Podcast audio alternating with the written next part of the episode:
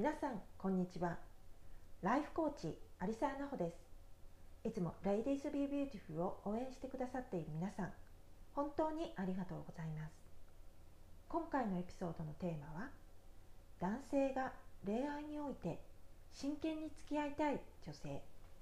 大切にしたい女性そしてオンリーワンとして選ばれる女性はどんな女性なのか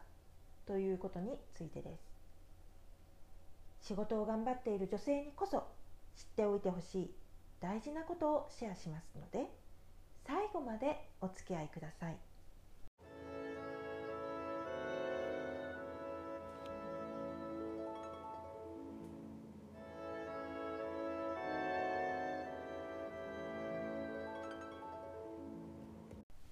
ここ数年は日本でも女性の社会進出を促そうという機運が高まっているので女性も若いうちからきちんと働かないといけないと思って社会に出ていますし働いていらっしゃると思うんですけれども皆さん一生懸命で真面目な方が多いですよね。もちろん仕事ですから責任を持ってやらなくてはいけないんですけれどもちゃんとやらなくちゃと思って仕事を一生懸命やればやるほど特にオフィスワークの女性に耳を傾けていただきたいんですけれども男性と対等に同じように働こうとすればするほど残念なことに女性らしさは奪われていくんですよね。どんどん男性っぽくなっていきます。考えてもみてください。オフィスワークって論理的な思考力が求められますよね。例えばお客様にメールなり電話で進捗についてお知らせする。その合間にあまり時間が取れない中で会議の資料を作る。あそういえば今年の仕事のアセスメントを確認しないといけなかったような。締め切りは今日の夕方だったよね。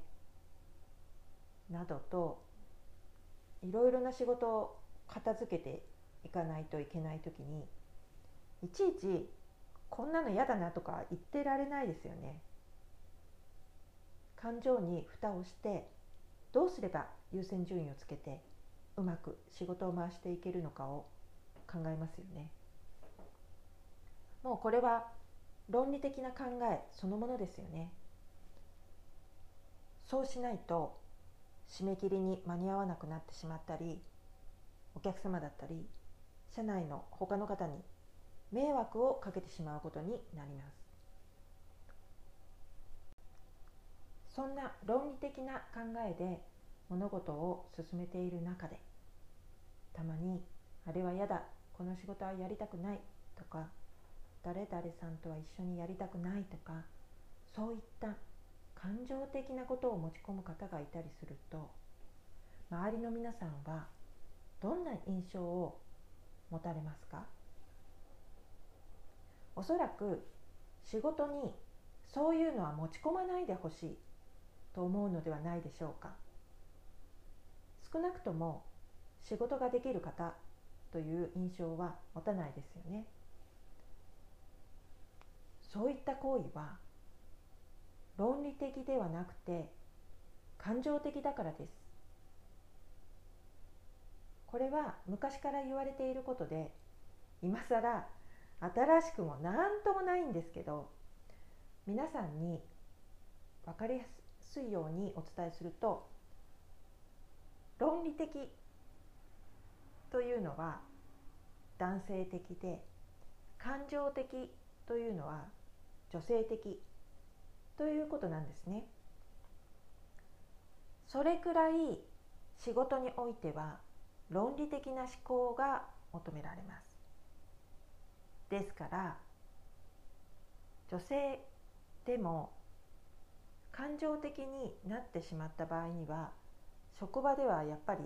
歓迎されないので仕事ができる女性ほど論理的だったりしますね。あなたの周りにもそういえば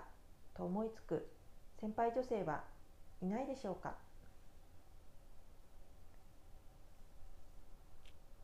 先ほど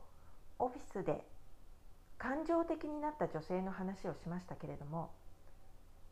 別に感情的が悪いというわけではないんですよ。本来女性は感情的なものです。そういう生き物です。あの子供も育てないといけないので感情的な生き物です。それが仕事をしているうちに感情に蓋をすることに慣れていってしまって論理的になっていくともうこれはどんどん女性というよりは男性化していくんですよね。私も最近テレビでも活躍されていてきちんとしたしあの資格をお持ちの女性が書かれたエッセイを拝読しましたけれどもそこで思ったことはあまりにも思考が論理的だなということでした。やはり彼女も良いお年頃ですけれども独身です。他にもこんなエピソードがあります。私の知り合いの男性で高学歴でその学歴に見合った仕事に就いている方ですけれどもやはり同じようなバックグラウンドの女性とデートをしたそうなんですけれどもその後にその男性からあの、まあ、こんなデートだったよというあの感想をちょっと聞かされたんですね。でそうした時に男性が何て言ったかというと彼女は見た目も悪くないしいい感じなんだけどでも何しろ話がつまらないんだよな。なんかこう硬いっていうかね。と言っていました。あくまでも想像なんですけれども、まあ、多分その女性も仕事ができる女性で論理的な思考をされる方ではないかと思います。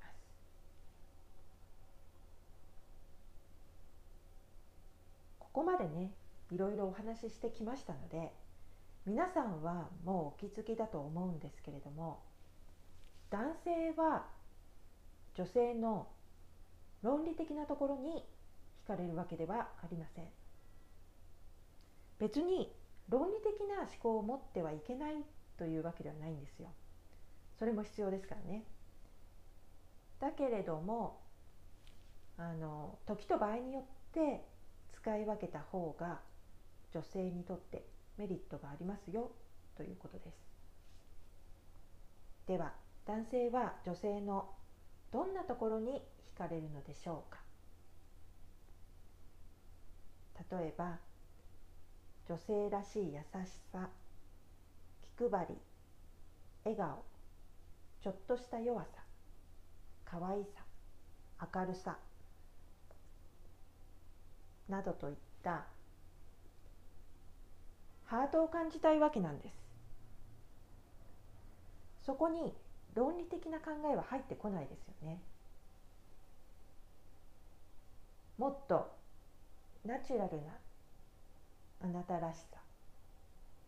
が男性のハートに響きます。あの高学歴で人が羨むような仕事をバリバリとこなしている女性ほど頭が勝手にあの論理的になってしまうのもよくわかるんです。私も仕事ばかりしていた頃はそうでしたしわかるんですけれども。でも私が本当に皆さんにお伝えしたいのは論理的な思考をせめて仕事の時はねいいとしてせめてデートや恋愛関係に持ち込まないでください。持ち込まないでくださいね。あの恋愛は感情ハートでするものです。ですからどうすれば彼が自分に気づいてくれるのか。どうすれば彼が自分をデートに誘ってくれるのか。どうすれば彼が自分を気に入ってくれるのか。どうすれば好きになってくれるのか。どうすれば次のデートに誘ってくれるのか。どうすれば恋人関係になれるのか。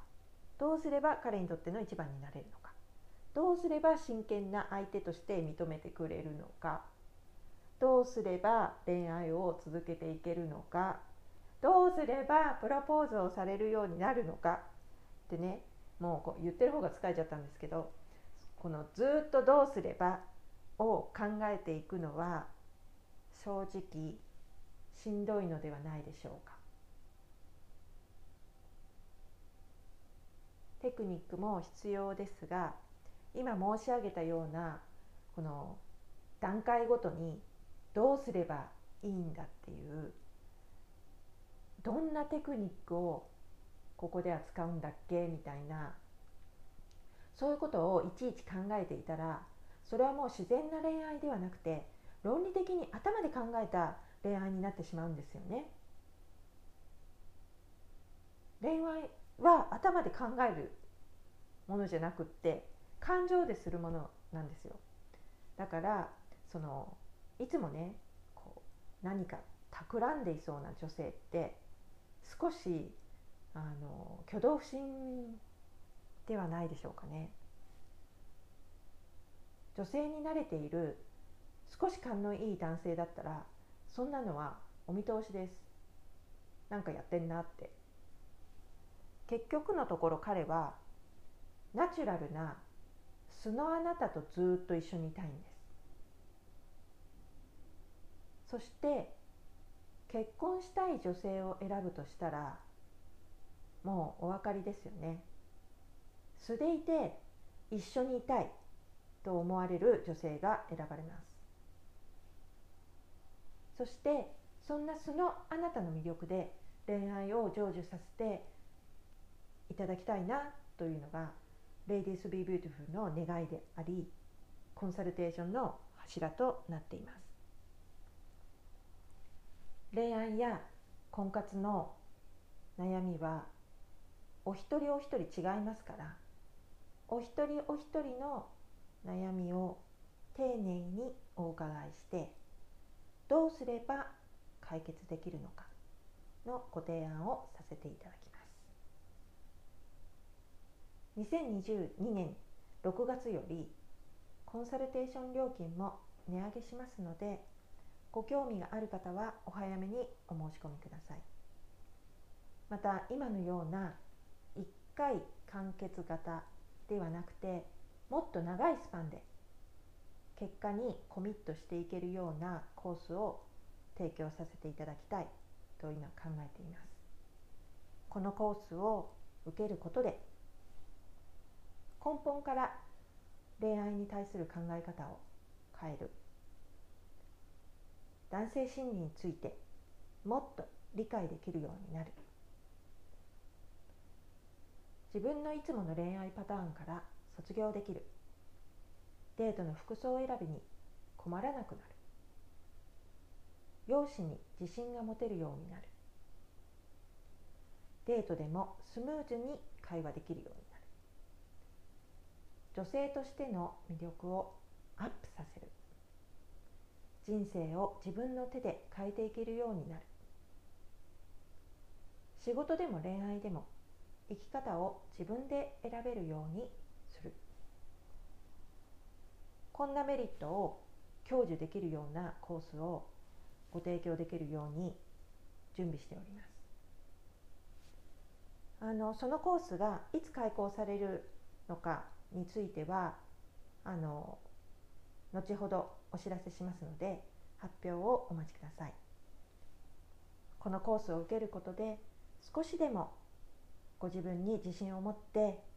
ご自身の望むような人生を送ることができる。そんな女性が増えるように尽力したいと考えています。今回も最後までエピソードを聞いてくださりありがとうございました。次回の更新は5月18日の予定です。それではまたお会いしましょう。さようなら。